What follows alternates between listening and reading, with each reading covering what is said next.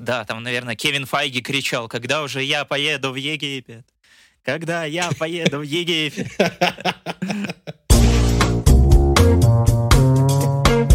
Прослушка.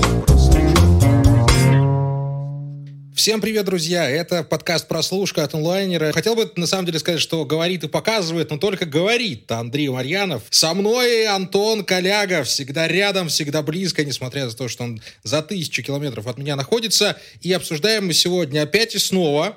Так уж повелось, что мы взялись за этот неблагодарный, но при этом благородный труд обсуждать сериалы Марвел. И сегодня у нас а, под микроскопом «Лунный рыцарь», друзья мои, с Оскаром Айзеком в главной роли. Сериал, который меня приятно удивил. Не ждал я от него ничего экстраординарного, ничего особенного, но у меня к нему уже сформировалось определенное положительное мнение. Антон Олегович, как твои дела? Настроение плюс-минус хорошее, но э, на самом деле я тебе вот что скажу. Э, ты, может быть, не знал, что у меня есть, как и у главного героя сериала «Лунный рыцарь», две личности. Одна личность — это вот такой Антон Коляга, который все хвалит, э, все любит, так. все ему нравится, а второе — жесткий душнило. Не пугай меня. И сейчас э, как раз-таки и будет вырываться на свет эта самая личность, потому что мне сериал «Лунный рыцарь» категорически не понравился. Антон, если ты думал, что никто до этого не замечал, что ты душнил, это очень сильно заблуждаешь, заблуждаешь, что это тебе скажу Но нам сразу. в комментариях писали только, что ты душнила, так что не будем здесь устраивать батлы. Но да, тут у меня пока пальма первенства. У, у меня уже есть официальный диагноз, хотя бы. Друзья, а, «Лунный рыцарь» на самом деле это уже, э, можно сказать, очередная часть Марвела, которая подводит нас к следующей большой сборке марвелских фильмов, то, что сейчас вышел «Человек-паук», Скоро выйдет э, Доктор Стрэндж в, в мультивселенной безумие, и дальше они, судя по всему, будут наращивать, поэтому если вы вдруг пропустили что-то или хотели посмотреть, но не посмотрели, то обязательно заходите к нашему партнеру Вока. У него э, ну, там собраны все фильмы Марвел, которые только возможно прямо сейчас, и обязательно насладитесь именно Вока. Это очень важно, хотя бы потому, что если вы дальше э, собираетесь следить за вот этим сериалом марвеловским, за вот этой вот киновселенной, вселенной Марвел, то, судя по всему, вот как раз-таки по лунному рыцарю его лучше не пропускать и знать, что было до, что было в предыдущих сериях и в предыдущих сериалах и фильмах, потому что дальше уже будет сложно смотреть следующих «Мстителей», если вы не видели предыдущих сериалов. Вот, судя по всему, они вот так вот задумали. Марвеловцы решили, ну, просто уже объединить всю свою вселенную и в сериалы, и в большие фильмы. Поэтому это важно. Заходите на Вока, смотрите обязательно. Да, все правильно. И, ну, конечно, напоминаем о том, что весь контент Вока доступен всем новым подписчикам бесплатно в течение 30 дней. Я думаю, что за 30 дней вы вполне себе э, сможете устроить такой марафон фильмов Marvel, э, ну, а потом еще и шлифануть все это дело сериалы. Коротко о том, о чем, собственно, «Лунный рыцарь». Никто, скорее всего, из вас, если раньше не интересовался комиксами, не знает об этом персонаже. Не знал о нем и я, не знал, скорее всего, Антон Коляга. Значит, существует такой парнишка Стивен Грант, который... Ой, я ничего не путаю. Стивен Грант, одного из них зовут, или Марк Спектр. Я да, что-то немного правильно. запутал. У нас сериал все начинается правильно. как раз-таки со знакомства со Стивеном Грантом. Все правильно. Да, Сти Стивен Грант работает в музее, продает там всякие безделушки, увлекается египетской истории, мифологии и при этом, судя по всему, ходит по ночам. Куда же он ходит, непонятно. Чем он занимается, тоже совершенно неясно. Поэтому он привязывает себя к кровати, постоянно заклеивает дверь, чтобы никуда не уходить. Ну и в целом пытается следить за тем, чтобы вообще крыша не съехала окончательно. Но однажды он узнает, что в нем живет вторая личность, которую зовут Марк Спектр, и который, собственно, и является тем самым, самым лунным рыцарем, аватаром э, египетского бога, э, который превращает его по щелчку пальцев в супергероя, который ну, в общем-то, и поле вспахать, и картошку почистить. И вот на это все у нас накладывается персонаж Итана Хоука, который хочет, как обычно, сделать миру хорошо, сделав ему плохо. И вот, вот, вот это вот наше противостояние. Ничего не упустил, Антон Олегович? Не, все правильно, да, кроме того, что там какой-то момент еще у нас появляется противостояние не только людей, а египетских богов, которых тоже вводит сериал это самый «Лунный рыцарь». И Марвел, э, кроме того, что в прошлом году, как мы помним, ввела э, богов под названием Вечные, сейчас, видимо, вводит и очередной пантеон вот египетских богов. То есть э, стоит из этого сделать какой-то вывод, что следующая фаза Марвел у нас будет как раз сосредотачиваться вот на не вот этой вот возне той самой, которую мы раньше смотрели, а какой-то там железный человек, какой-то там Капитан Америка, будут уже боги драться. И вот на самом деле, честно говоря, меня это очень сильно расстраивает, просто потому что вчера я посмотрел последнюю серию «Лунного рыцаря», до этого у меня было к нему отношение такое, ну, сдержанное, хоть и в сторону негативного скорее, ну, как-то, знаешь, как-то у меня были такие эмоциональные качели. Я как э, Стивен Грант и Марк Спектр, то меня бросает, и я такой, о, ну, в принципе, пятая серия такая хорошая, тут столько показали такой вот э, психологизма, э, какого-то примирения э, между этими личностями, между э, персонажами, которые наконец-то как-то находят себя. До этого, ну да, побегушки, какая-то бэха из разряда «Мумия 4. Месяц Скорпиона», которую показывают где-то там в 23.00 по телеканалу СТС, вот что-то вот в этом духе. Ну, хорошо, с этим как-то можно мириться. Но снова вот этот вот финал, где битва кучей пикселей с другой кучей пикселей, и эти боги какие-то совершенно невыразительные, которые, которым не испытываешь ну, абсолютно ничего, хотя до этого как-то были надежды на то, что это все-таки будет история человеческая, и тебе как-то будет хотеться сочувствовать именно человеку, но вот здесь вот, мне кажется, Marvel сделали огромную-огромную ошибку, когда все-таки снова свели вот к этому э, конфликту компьютерной графики. Меня это, как честно говоря, очень сильно расстраивает и абсолютно не впечатляет, как э, и любые другие современные блокбастеры, как бы я сказал, которые вот э, делают ставку на то же самое, как примерно Годзилла и Кинг-Конг. Может быть, это, конечно, классное какое-то зрелище посмотреть в кинотеатрах, если ты э, гик, э, по большей части увлекающийся лицезрением современной компьютерной графики, куда она зашла. Но как-то дома хочется чего-то другого. Вот мне как-то прям максимальное отторжение вообще я все это чувствую от этого. Антон Олегович, разреши, пожалуйста, я открою форточку, дабы, так сказать, немного душноты твоей выпустить из комнаты моей. И хочу тебе напомнить, что все-таки мы смотрим э, определенный жанр кино. Это супергеройское кино, в котором в конце все-таки должна быть драка. Ну, скажем так, это основа. Да, я не могу с тобой не согласиться. Вот ровненько вчера об этом подумал, что, ну, а в конце будет драка. Ну, ты примерно понимаешь, чем все закончится. Другое дело, как этой драки подводят. Вот этих вот финальных, финального Мочилова и Зубодробилова мы видели очень много. Это факт. И чего-то нового придумать, ну, очень сложно. Что-то совершенно другое было все-таки у Мура и у Снайдера в «Хранителях», когда нам, э, у нас не было, по сути, финальной драки, но был финальный, была финальная дилемма был финальный разговор, который подытоживал все, что происходило до этого. Да, там вот все перевернули. Но здесь все-таки есть закон жанра, в котором в конце кто-то должен получить в жбан. Или в жало, как теперь уже более правильно говорить. А, поэтому я к этому скорее отношусь, ну, сдержанно. Не то чтобы скептически, но нормально. Ну да, у нас в конце драка, но и эта драка заканчивается, и после этой драки что-то происходит. С «Лунным рыцарем» меня подкупило совершенно другое. Ну, слушай, ну Оскар Айзек, ну давай скажем, Оскар Айзек, ну это ж Бусечка, ну это ж Бубочка моя любовь, чуть мой хороший.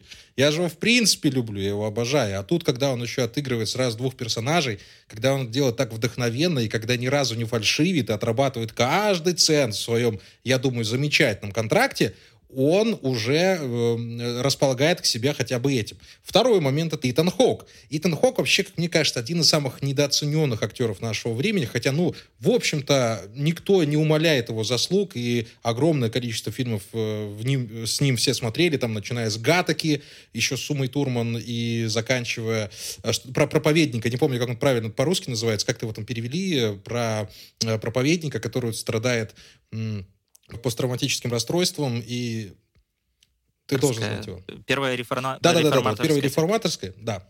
Да. Вот, то есть Итан Хок это все-таки актер вот таких вот больших ролей в маленьких фильмах. Он действительно прям, это вот актерская мощь. Притом он уже в таком возрасте, когда уже можно приходить в Марвел и там выдавать. И плюс к этому, и мы чуть-чуть попозже об этом поговорим, это все-таки египетская мифология, которая не превратилась здесь в ту самую «Мумию 4». Она мне здесь понравилась. И, и в этом, наверное, очень большая заслуга режиссера, одного из режиссеров этого фильма, Мохаммеда Диаба, который сам египтянин. Специально взяли египтянина, чтобы он, собственно, собственно, про Египет и проснимал. И четвертое, я сразу все козыри свои вытащу, хорошо, вот прям сразу. Давай, Это давай, натурные съемки. Антон, натурные съемки в Египте. Боже мой, как это красиво. Наконец-то зеленый экран выбросили нафиг и поехали в Египет, чтобы снять Египет. Да, там, наверное, Кевин Файги кричал, когда уже я поеду в Египет? Когда я поеду в Египет? Да, буду жить в Каире, как мне всегда казалось, поэт Макс Корш, оказалось жить в Кайф, ну, лучше от этого все равно не стало. В общем, все эти кубики сложились у меня в отличную египетскую пирамидку, из которой я не хотел выбираться все шесть серий. Вот так вот я думаю. Да, слушай, я вполне понимаю, на самом деле, с одной стороны, а с другой у меня какое-то большое удивление по поводу в целом принятия «Лунного рыцаря», потому что э, то, что я видел э, и после выхода первых серий, которые, ну, я решил дождаться уже, когда выйдут практически все, чтобы посмотреть разом, ну, как-то мне так привычнее смотреть сериалы Marvel, тем более все равно, как мне кажется, они в своих сериалах соблюдают плюс-минус такую кинематографическую структуру, э, как бы за, законченного произведения от начала до конца. Их можно смотреть как один большой шестичасовой фильм, что, в принципе, доказывает, кстати, новость, которая недавно вышла о том, что э, в Пакистане э, новый сериал Marvel, который называется «Мисс Марвел», кажется, он будет выходить э, где-то в середине июня, будут показывать как три отдельных фильма в кинотеатрах, просто потому что в Пакистане не идет э, стриминговый сервис Disney+. Вот такие вот дела. То есть э, ребятам оказалось проще перемонтировать сериал, чем э, дать пакистанцам доступ к Disney+.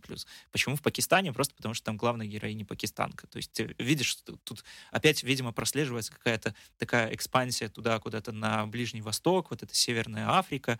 Если раньше «Черная пантера» сначала про афроамериканцев и Ваканду, потом про азиатов Шанчи, а теперь, видимо, Марвел куда-то смотрит туда. Ну, это ладно, это окей.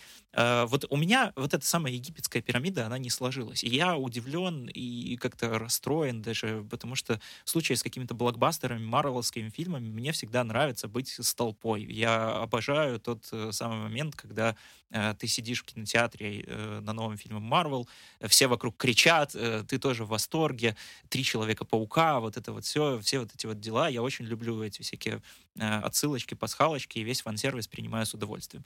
Э, с «Лунным рыцарем» я, кажется, остался в меньшинстве, потому что я вижу, как как-то все радуются, э, всем очень нравится, как Марвел ввела нового героя. Мне как-то это вообще совершенно не близко, и я не могу понять, почему. Для меня это как будто бы э, три сериала Э, совершенно разные, которые пытались свести э, в одном месте, но так это все и не получилось. То есть, в конце концов, у нас не пришла ни к чему там э, толковому ни любовная линия, ни линия какого-то становления героя, ни линия вот эта вот психотерапевтическая, полушьямалановская с разными личностями, потому что э, вроде бы как мы видим, что у нас есть э, Марк Спектор и Стивен Грант, которые абсолютно разные, полярные. Э, то есть, как будто бы э, кого-то из них, э, ну, конкретнее, скорее, Стивена Гранта, потому что здесь он у нас такой, значит, тюфяк, э, его вели как какой-то юмористический элемент по большей части, и вроде бы как э, весь вот этот конфликт должен строиться на их противостоянии. Но противостояния там тоже как такового нет. То есть ты как будто бы не понимаешь, э, почему эти люди, вернее, один человек и разные личности одного человека именно так себя ведут, почему они вроде бы как бы жили в одном теле более-менее уместно, и у одного есть какая-то конкретная функция оттенять какие-то травматические события от другого, почему они вдруг начинают как-то спорить, сражаться, отбирать друг у друга тело посредине драки, э, и потом этот какой-то искусственный странный конфликт э, сводится в одной серии просто очень сильно наскоро Оскара, да, это, безусловно, было, конечно, трогательно, но это трогательно просто потому, что, ну, удачно, видимо, как-то написан был сценарий именно конкретно этой серии. Но и как и юмор, это тоже как-то не особо работает. Про Аватара нормальная шутка была. Ой, ну слушай. Даже, мне кажется, в том же Веноме вот эти вот взаимодействия симбиота и Тома Харди, они были гораздо более смешными, просто потому что они как-то строили другую козни, там что-то было вообще абсолютно какие-то непонятки, постоянно попадал в просак из-за того, что у него какая-то личность странная в нем сидит. Здесь как-то этого нет, то есть мы четко двигаемся по какой-то одной заданной вот этой жанровой э, линии, что нам нужно поехать в гробницу, там достать какой-то артефакт, э, потом там замочить того, ударить этого, и к чему вообще вот этот вот конфликт двух личностей? Здесь совершенно как-то непонятно. Слушай, ну с Веномом я не, э, тут, тут согла... я не буду с тобой соглашаться, потому что, во-первых, Веном — это пришлое э, в теле э, Эдди Брока, да, то есть они с разных планет, в общем-то, один с Венеры, другой с Марса. А здесь все-таки весь диалог происходит внутри одного человека. И как ты мог обратить внимание, в, в сцене после титров шестой серии, если ты вдруг ее не видел, то, в общем-то, Хонсу говорит о том, что Марк, Оскар Айзек, сам до конца не понимает, насколько он сломлен. Мы говорим все-таки про человека с серьезным психическим расстройством который, да, иногда может переключаться вот так вот между своими личностями, аки в фильме «Сплит» того же самого Шнималана, которого ты только что и упомянул. То есть мне наоборот показалось, что вот эта нелогичность некоторая, вот эта вот непоследовательность и скачки между персонажами, они как раз-таки говорят о нестабильности и психоэмоционального состояния. И вот читая а, одно из интервью, как раз создатель, там был Итан Хоук, Айзек и Диап, они вот как раз разговаривали про сериал еще за пару дней до его выхода, они как раз-таки вот упирали на это, что здесь каждый из персонажей не совсем до конца понимает, кто он есть. И он не может взять и сказать, вот я это, и я то. И вот, например, опять же, на, на, на примере персонажа Итана Хоука, вот мы видим не совсем стандартного злодея, потому что у него все-таки есть желание сделать миру лучше, да? Ну, у Таноса тоже было желание сделать мир лучше. Да, господи. Слушай, ну какой злодей не оправдывает э, свои злодейства тем, что он хочет сделать на самом деле мир лучше? Да, естественно. Ну это же просто настолько классическая классика, что... Ну, Абсолютно. Но, но здесь, вот, понимаешь, примешалась моя любовь еще к Китну Хоуку. Поэтому, ну, я здесь не вижу проблемы. С другой стороны, я вижу здесь преимущество хорошо выстроенной психологической подоплеки всего этого. Потому что нам нормально показали все это. Не пережали, не не дожали. Вот ровненько в четвертой серии нам э, дали, в пятой выдали. В шестой мы уже поняли, что нас ждет. И в конце концов, вот «Лунный рыцарь» прямо сейчас, это интродюсинг, это представление нам персонажа и героя. А, то, чего мы не должны отвыкать э, с новыми супергероями, которые будут появляться, они будут появляться и дальше. Но э, если сравнивать даже, например, с «Соколиным глазом», который вот вышел в прошлом году, здесь интродюсинг, представление мне показался гораздо лучше, гораздо приятнее. Я уже вижу, где этот персонаж, лунный рыцарь, может иметь... Э, развитие, может двигаться дальше. Он может падать в безумие, он может быть героем, может быть плаксой, может быть кем угодно. Ну, вот этот сплит, понимаешь, 16-ликий. То есть вот из этого персонажа реально можно вылепить классную тему. Он может быть прям пиратом этого моря, понимаешь? А может быть, неженкой. Да, можно было бы вылепить. Но что помешало вылепить это вот в этих самых первых шести часах этого, как ты говоришь, интродюсинга? Потому что... Ну, так а зачем? Ну, так, а в смысле, а, а зачем? А зачем, а зачем вообще надо тогда снимать сериал? То есть оставить. можно было бы снимать, э, там, не знаю, одну серию, или можно было бы снять полуторачасовой фильм. Вот мне, честно говоря, вот э, здесь и не хватило как раз вот этого полноценного какого-то изображения, распадающегося на куски сознания. Вот вспомни, как это все показывали в той же Ванде Vision, который мы уже с тобой не раз хвалили, и как это все было интересно и концептуально, когда мы э, все шесть серий от начала до конца видели вот этот вот какой-то процесс, как вообще, в принципе, расщепляется, разлагается мир вокруг человека, как он это видит. Мы просто могли глазами э, человека с такой вот прям конкретной уже поехавшей кукухой увидеть э, какие-то странные вещи. Вот здесь, э, ну, разве что можно на это все списать какую-нибудь первую серию, когда нам показывают, ну, интересную такую точку зрения. Э, мы видим только Стивена Гранта и как он ощущает вот этот мир, когда он только э, вроде бы как-то стал там что-то на ноги, вроде бы у него там какая-то работа, какие-то даже там свидания наклевывают, задумывается, и тут бах, он вдруг э, просыпается в каком-то непонятном месте, снова жизнь пошла в этот кос, он ничего не понимает. И вот, честно говоря, если бы Марвел были посмелее, они бы могли сделать вот так вот весь сериал. То есть я бы вполне себе с удовольствием посмотрел 6 серий э, такого полу-хоррора, когда мы следим за человеком, который вообще не понимает, что происходит, вокруг него там то периодически появляются какие-то трупы, э, какие-то, какой-то Египет, боги, какой-то странный злодей, который непонятно чего от него хочет, и ты постепенно вслед за персонажем точно так же сходишь с ума, а потом нам в шестой серии наконец-то показывают, что здесь э, происходит, в чем замес, и вот дальше смотрите, значит, в следующих э, сериях или в следующих фильмах Marvel. И из этого, кстати, можно было бы сделать классный такой психологический фильм ужасов, на который, кстати, метил продюсер Кевин Файги, про который он постоянно рассказывал там на всех интервью и пресс-конференциях о том, что вот, смотрите, мы там еще чуть-чуть и переберемся за рейтинг R, там будет такая жуть, там будет такой хоррор. А по итогу, ну, что мы получаем? Ну, ночь в музее, в принципе, э, что тоже, в общем-то, было неплохо в первой серии, но дальше как-то совсем все пошло наперекосяк. И это просто какая-то Дэн Брауновщина абсолютно вторичная, за которой, ну, неинтересно следить. И это обидно, учитывая то, что Марвел нам уже показывали, что в сериалах они могут быть концептуальными, что сериалы как раз э, они и придуманы для того, чтобы экспериментировать и для того, чтобы делать то, что они себе не могут позволить в полнометражных фильмах, которые должны собирать по полтора миллиарда. Но вот очередное возвращение в какое-то такое комфортное состояние, э, которое уже немножко поднадоело, ну, не знаю, как-то для меня это... Слушай, ну, давай, давай к, Ван, к WandaVision вернемся.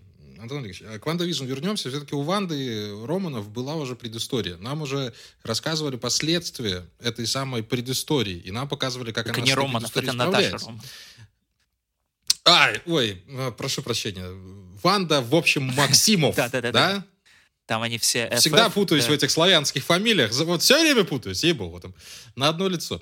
А, так вот, у нее была предыстория, она с ней справлялась. И нам действительно хорошо концептуально показали. После этого я хочу сказать, что нас приучили к плохим сериалам Марвел.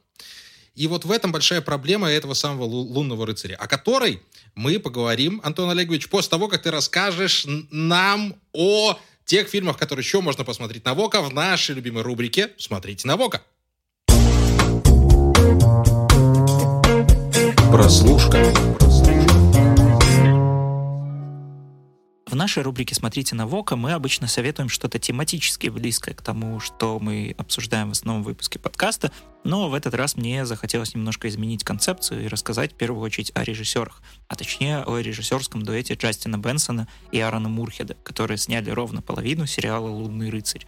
Несмотря на то, что их ранние работы не сильно-то похожи на то, что получилось в итоге у Marvel, но все равно же интересно всякий раз посмотреть на то, как независимые режиссеры, которые привыкли работать с ограниченными бюджетами и камерными историями, адаптируют черты своего режиссерского стиля под гигантскую студийную махину.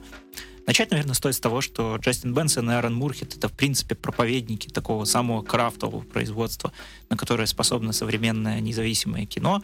А даже когда сериал «Лунный рыцарь» был уже отснят и готовился к релизу, они вместо того, чтобы участвовать в каких-нибудь там промо-компаниях, э, занимались тем, что представляли на Санденсе, это такой фестиваль независимого кино есть в Америке, э, свою новую работу, которая называется «Что-то в грязи». Э, в которой они выступили не только режиссерами и сценаристами, но и монтажерами, операторами, звукачами, и еще и сыграли обе главные роли. Это такая маленькая фантастическая история про двух друзей, которые закапываются в какие-то причудливые реддитовские теории, ищут какой-то фильм криповый, а потом оказывается, что этот криповый фильм о том, как они сами ищут этот криповый фильм. Такая вот причудливая рекурсия выходит. Собственно, режиссеров примерно за это и полюбили, за умение умещать такие оригинальные фантастические концепты в очень камерные условия и за очень маленькие деньги. И, видимо, к большому удовольствию главного продюсера студии Marvel Кевина Файги. Мне, например, нравится одна из их ранних работ, которая называется «Весна». Это такой фантастический лавкрафтианский хоррор, где лавкрафтианский, наверное, от слова «лав», потому что это в первую очередь мелодрама, Это такая меланхоличная история про парня, у которого недавно умерла мать, и он в полнейшем раздрае берет первый попавшийся билеты в Италию, улетает туда, там просто бродит, смотрит на достопримечательности, тусуется с местными, выпивает, устраивается на подработку к какому-то фермеру, а потом в кафе решается подойти к симпатичной девушке. Зовет ее на свидание, у них, в общем, все хорошо, завязывается такой роман, они ходят, гуляют уже вместе, болтают ни о чем до того момента, как зритель не начинает подозревать, что происходит что-то неладное. А неладное — это то, что девушка, как оказалось, древний монстр, которому 2000 лет, у которого постоянно отрастает хвост и чешуя, и который вынужден себе колоть какие-то клетки для того, чтобы принимать человеческий облик. Сначала это узнает зритель, э, мы ждем какой-то неожиданной развязки, какого-нибудь фантастического месива, полнейшего хоррора и полнейшей дичи, но как только об этом всем узнает главный герой, да не происходит ничего. Продолжается та же самая мелодрама.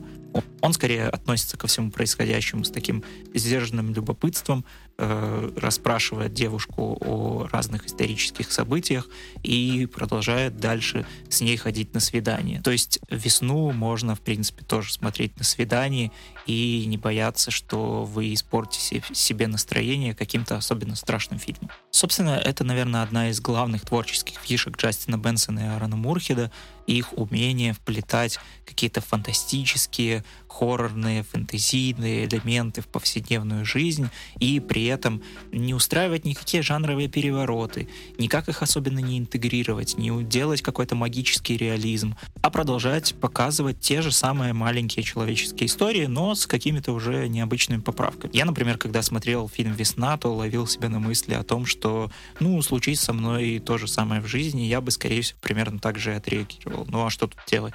Не начинаешь же драться со своей девушкой палками и пытаться выгнать из нее этого чужого. Еще один примечательный фильм Бенсона и Мурхеда в русскоязычном переводе называется «Паранормальное». Это тоже такая небольшая история про двух братьев, которые выросли в секте, а, и в подростковом возрасте смогли выбраться из нее, а потом узнали, что все члены этой секты покончили жизнь самоубийством. Так они жили себе спокойно в обычном мире 20 лет, пока не узнали, что их члены старой семьи, оказывается, живы, здоровы, и мало того, что еще ни капли не постарели и они решают все-таки узнать, что там за чертовщина творилась, и возвращаются в эту секту. Там чертовщины вполне себе хватает. Это тоже такой э, хоррор с отголосками Говарда Лавкрафта, про что-то такое непознаваемое, неведомое, которое вот где-то рядом незримо присутствует, но ты никак не можешь ухватиться, что вообще в принципе здесь происходит. Но и это здесь на самом деле не самое главное, а главное то, что это снова такая понятная маленькая человеческая драма о конформизме и всем знакомом выборе между какой-то сытой и спокойной жизнью и чуть более турбулентной и непредсказуемой, но зато настоящей, потому что главный герой как раз между этим выбирает, остаться ли им жить в секте, э, в какой-то загадочной временной петле, из которой они, возможно, никогда не выберутся и никогда не постареют и не повзрослеют, либо в реальном мире со всеми его проблемами, но зато с возможностью прожить полноценную жизнь от начала до конца, как любой нормальный человек. Оба этих фильма и «Весна», и «Паранормальная» вы можете найти в подписке на Okko. Также обратите внимание на описание к выпускам подкаста.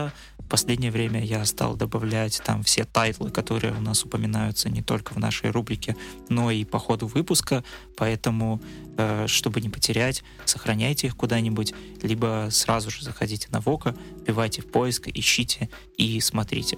Ну а мы будем продолжать наш выпуск. Прослушка. Ну, как всегда, спасибо огромное Антону Коляга за его замечательные рецензии на фильмы, которые вы обязательно посмотрите на ВОКа. Я, по крайней мере, точно посмотрю. И вот о чем мы остановились в прошлый раз, Антон Олегович, о том, что вот Марвел, к большому сожалению, приучил нас к плохим своим сериалам. Это совершенно бедовая ситуация, потому что мы знаем, что большие фильмы у них получаются. Spider-Man был ничего, будем ждать там только все остальное, но сериалы, кроме WandaVision, собственно, вспомнить-то и нечего. И сейчас вот мы вот из этих пяти тайтлов с тобой опять упираемся в Лунного рыцаря, персонажа, который первый раз еще появился у нас на горизонте, которого мы никогда не знали, не видели, и мы, может быть, ждем от него прям, ну, совсем каких-то там экзерсисов, чтобы наше сердечко там заколотилось, чтобы нам стало хорошо, но этих э, э экзерсисов тут как бы они-то есть, но если смотреть на них правильно, понимаешь? То есть у нас уже планка понижена, мы ждем уже хотя бы чего-то, хоть какой-то стройной конструкции, и когда мы вот ее получаем сейчас в виде лунного рыцаря, у нас начинается уже какое-то отражение. Блин, да опять что-то, вот чего-то, и вот с непонятными ожиданиями подходим к этому сериалу.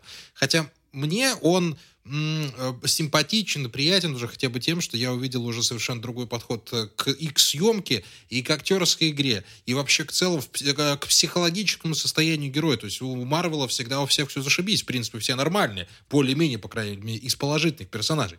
И я думаю, что ты вот здесь вот немножко зарылся, и я думаю, что, как и многие наши зрители, тоже немного, знаешь, сквозь пальцы смотрели на этот сериал или еще посмотрят его, хотя уже после моей тирады вряд ли это произойдет. Но даже вопрос не про э, чуть-чуть понизить ожидания, а начать смотреть не Марвел, а кино.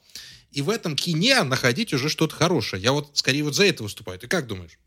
Ну, я думаю, что это просто плохое кино. Я не согласен, честно говоря, с тобой, что э, сериалы Marvel приучили нас прям к чему-то плохому, прям совсем из рук вон. Ну, мне до «Лунного рыцаря» все сериалы Marvel, ну, даже если не нравились, то как минимум, ну, скажем так, э, более-менее устраивали. То есть, э, как минимум, э, у каждого из этих сериалов хотя бы была какая-то цель в его существовании. То есть, «WandaVision» — это концепт, какая-то там «Сокол Зимний солдат» — это, допустим, продолжение истории Капитана Америки уже с его друзьями, и в рамках киновселенной вселенной, это тоже какое-то закрытие гештальтов. Локи вообще у нас задавал, судя по всему, вектор вообще всей киновселенной Марвел, не только в сериалах, а уже и в полнометражных фильмах, потому что э, какие-то спойлеры к Доктору Стрэнджу новому я успел зацепить, и, видимо, э, плохие новости для всех, кто пропускает сериалы Марвел, Локи вам придется посмотреть. От этого никуда не денетесь.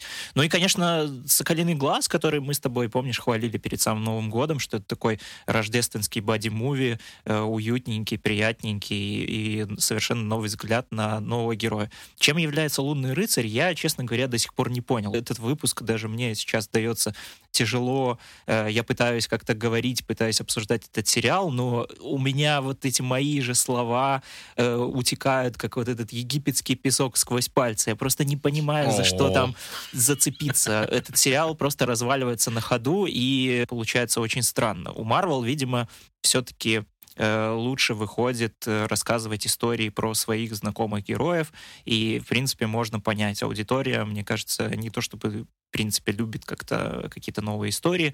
И, с одной стороны, они как бы и пытаются в какие-то эксперименты, но они все оказываются почему-то очень странными, очень провальными, э, просто из-за того, что они не хотят как раз-таки экспериментировать и рисковать, э, о чем я вот уже говорил чуть-чуть раньше, там, где как раз стоило это делать. То есть, казалось бы, ну, у вас герой, э, и у вас сериал, от которого нет вообще никаких совершенно ожиданий. То есть вы можете их перевернуть как-то, э, вы ничего не теряете, в, аудитория не скажет, что, эй, мы же смотрели столько фильмов до этого про Человека-паука, и он был таким, а сейчас вы нам даете его таким. Мы смотрели столько там про Капитану Америку, мы так уже привыкли к этому, а вы нам сейчас совершенно даете что-то новое. И Локи тот же самый, как очень многие возмущались, что, блин, это вообще не тот Локи, его там как-то странно перезапустили, он же был такой весь трикстер, обманщик, и всех так красиво разводил вокруг пальца, а тут мы смотрим на какого-то тюфика, который не может даже Оуэна Уилсона, блин, развести вокруг пальца. Чувака из тех самых комедий с Винсом Воном из нулевых. что происходит вообще?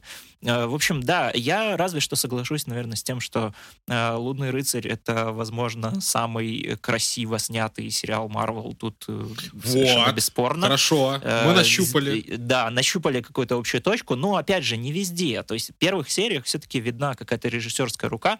Ты правильно вот упоминал про то, что э, Мохаммед Диаб — это египетский постановщик, и причем не просто там какой-то египетский постановщик, а вполне себе такой маститый уже фестивальный режиссер. У него на последнем Венецианском фестивале прям три льва, и его фильм участвовал в основной конкурсной программе, то есть это вам там не хухры-мухры, он, в принципе, привык снимать такие э, социальные драмы с вот таким вот э, местным э, североафриканским колоритом, и здесь мы тоже это все прекрасно видим, его руку, то есть там такая э, в первых сериях, помнишь, трясущаяся камера, камера, очень много таких каких-то не самых типичных, не туристических видов Египта, то есть мы там постоянно продираемся через какие-то рыночки, вот эти все какие-то улочки Каира, там очень много людей, и, судя по всему, даже наполовину документальные съемки. Это прям очень классно. Ну и, конечно, режиссерский дуэт э, Бенсона и Мурхеда, про который я рассказывал в нашей рубрике «Смотрите на Вока», э, во второй серии особенно э, ярко проявляет себя, потому что ребятки привыкли работать с таким супер малобюджетным сайфаем, и видно, как и здесь они пытались как-то выкрутиться из той ситуации, что не очень-то много денег, скорее всего, было на спецэффекты, поэтому мы в, во второй серии видим драку, где у нас э, монстр наполовину невидимый. И на самом деле тут можно было бы в каком-то другом случае сказать, что, блин, ну что это за как, как это ленивая штука, а здесь это все очень смотрится вполне себе эффектно, красиво, и так все красненьким подсвечено, то есть прям сорви голова, даже не то что на минималках, а прям, ну, сорви голова версия 2.0. Ну вот «Сорви голова», конечно, был знаковым проектом от Marvel, который, к большому сожалению, не до, не до всех докатился. В очередной раз его, на самом деле, порекомендуем. Это мы делали уже не, не первый раз, и даже не второй, наверное, это делаем. Но «Сорви голова» чем подкупал все-таки своими боевыми сценами? Они были совершенно уникальными. Uh-huh, uh-huh. А, ну, ну, вот, вот именно, наверное, то, чего вот мы хотим всегда от боевика, чтобы нам показали что-то новое. Что-то вот в Джонни Уике потом появилось нечто подобное, и все таки вау, оказывается, так можно снимать драки.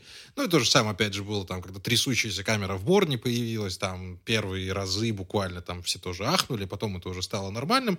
Но вот в, знаешь, вот я вот, наверное, сформулирую так, что в «Сорви голове» ты чувствовал дыхание уставшего персонажа. То есть мы привыкли к тому, что дядька может разносить половину города, mm-hmm. э, уби- убить бога, и там даже там одной капельки пот не уронит. Но вот в «Сорви голове» И если вы пересмотрите или вспомните, или посмотрите еще раз а, фильм «Джек Ричер» с Томом Крузом, кстати, сериал «Джек Ричер» неплох, мне понравился, он прям хороший тоже гляньте обязательно, а, то вот в Джеки Ричере там финальная драка, она состояла, наверное, ударов из пяти, может быть, десяти. То есть два дядьки подготовленные, а они начинают друг друга бить, и ты видишь, что они устали. Это вот, наверное, первый раз вообще в кино я видел, когда, ну, тебе попытались показать более-менее настоящую драку, когда вот два персонажа от нескольких ударов уже не могут дыхание сдерживать, потому что, ну, потому что они вот не на жизнь, а на смерть рубятся. Это некрасиво, это скомкано, но ты, по крайней мере, видишь, что эти переживали. Здесь, да, у нас в «Лунном рыцаре» такого нет, но попытки делаются. Понимаешь, мне больше понравились эти вот попытки сделать эти драки за кадром, когда Оскар Айзек так красиво закатывает глаза, и потом происходит uh-huh, что-то uh-huh. за кадром, и ты начинаешь додумывать, что произошло. Меня это чем-то подкупило на самом деле. Мне показалось, что это совершенно правильный вот, подход вот, вот именно вот. к этому, вот именно к этому процессу. Это было классно. А потом это да, ну немного начало, начало пропадать. Вот и мне кажется, ну, что а... на этом на этой фишке нужно было бы строить вообще весь сериал. Ну представь, вот, как было вот, бы вот. правда ну, вот круто. Уже, уже первое впечатление, понимаешь, уже в первое впечатление оно зашло от первых двух-трех серий. Оно уже стало классным. Потом там начались разговоры, начали, начались психологические моменты моменты, которые тоже хорошо были показаны. Но вот а, мне показалось, что они вот на, нащупали какой-то вайп этого персонажа, который надо развивать и с которым он дальше будет идти. Не всегда получается с первого раза, ты сам понимаешь. Бэтмен в 60-х очень сильно отличался от Бэтмена э, Роберта Паттинсона, поэтому я скорее желаю удачи этому персонажу. Я хочу, чтобы он получился привлекательным, потому что и сам Оскар Айзек, он великолепный актер, он я думаю, что вот он станет вот новой вехой в актерской игре, в мужской. В последнее время он полюбил Килта, кстати, он еще превратился в модную икону. Совсем скоро он еще э, песни начнет писать. Хотя песню он и так не, не классно поет, особенно про гипопотама. И я думаю, что вот эта шутка э, появление гипопотама в этом сериале была какой-то отсылка к его выступлению, по-моему, Джимми Феллона, то ли еще где-то. В общем, я не хочу ругать этот сериал, потому что, опять же, Марвелу не гоже экспериментировать. Они этого пока что не умеют, они не поняли, может, как это делать. Но они хотя бы э, остаются, на, вот, а, пытаются выдерживать планку развлекательности, сюда добавляют немного сумасшествия, добавляют э, хороший психологический подход, психологический момент, и здесь уже вопрос именно про ментальное заболевание прям серьезное, это прям даже не раздвоение личности, это раздестерение личности, и красота. Красота, красота, красота, красота, красота. Все красиво, все ладно, все складно. Ругать его, ну, не вижу смысла. Классенненькая серединка, из которой может получиться э, бубочка в конце. Ну вот, когда получится, тогда, видимо, и мы А еще вот раз с тобой тогда- запишем новый выпуск подкаста и обсудим уже по-настоящему. А сейчас, ну, правда, «Лунный рыцарь» для меня это большое разочарование, учитывая то, что я как-то прям, не знаю, может быть, завысил себе ожидания в какой-то степени, да, здесь могу согласиться, но почему-то вот мне казалось, что с новым героем где-то вот-вот они должны вот это ухватить, где-то должно запахнуть новым. А в итоге получилось так, что как будто бы э, вышла такая ситуация, что э, хорошим режиссерам дали абсолютно некачественный проходной сценарий. И видно, что по уровню постановки это прям, ну, если не супер-супер вышка, то вполне себе достойный уровень, который э, раньше сериалы Marvel не показывали, как по мне. Но по сценарию, по происходящему, по развитию каких-то персонажей, по их взаимодействию, по вообще какой-то общей вот этой осмысленности и наполненности всего на экране, ну, это прям, как по мне, большой провал. И на самом деле сейчас мне даже больше хочется ждать второй сезона сериала «Локи», который как раз-таки будут снимать режиссеры Джастин Бенсон и Аарон Мурхет, э, которые тоже, наверное, э, еще до меня поняли, что это затея какая-то странная, и лучше мы уйдем в более перспективный сериал про э, более интересного героя. Так что э, ждем нового сезона Локи. Э, надеюсь, что будет классно. Друзья, спасибо большое, что были с нами. На этом будем заканчивать. Это был подкаст «Прослушка». Андрей Марьянов и Антон Коллега всегда с вами. Смотрите хорошие сериалы, они продолжают выходить. И, в общем-то, даже несмотря на проблемы Netflix, которые, наверное, только начинаются, нас ждет еще очень много тайтлов. Будем ждать, наверное, Оби-Вана Кеноби и там... Вот, вот на самом... Вот я вот думаю еще, что мы будем смотреть дальше. Давайте оставим это, как мы любим, легким нашим клиффхенгером, чтобы вы уже на следующую неделю узнали, что мы посмотрим. А мы объявимся обязательно. Не забывайте про нашего партнера. Захаживайте на Вока, смотрите там Marvel, смотрите все, что угодно. Антон Олегович подтверди, это важно. Не забывайте, что весь контент Вока доступен к просмотру бесплатно в течение 30 дней, если вы новый подписчик, поэтому заходите, подписывайтесь, ищите, смотрите фильмы. Ну и, конечно же, слушайте новые эпизоды подкаста «Прослушка». Э, Ставьте нам 5 звезд, или 4, или 3, или 2, или 1, в общем, сколько хотите. И, конечно же, пишите нам отзывы. Это можно сделать, например, в Кастбоксе, если вы хотите оставить отзыв на один какой-то конкретный эпизод. Или в Apple Podcasts, если хотите оставить отзыв всему подкасту целиком. Мы очень рады все читать и очень любим, когда вы комментируете все происходящее в нашей студии. Поэтому спасибо большое всем, кто оставляет нам отзывы. Э, Пишите. Все, друзья, мы с вами были Андрей Марьянов, Антон Коляга. Пока. Пока-пока.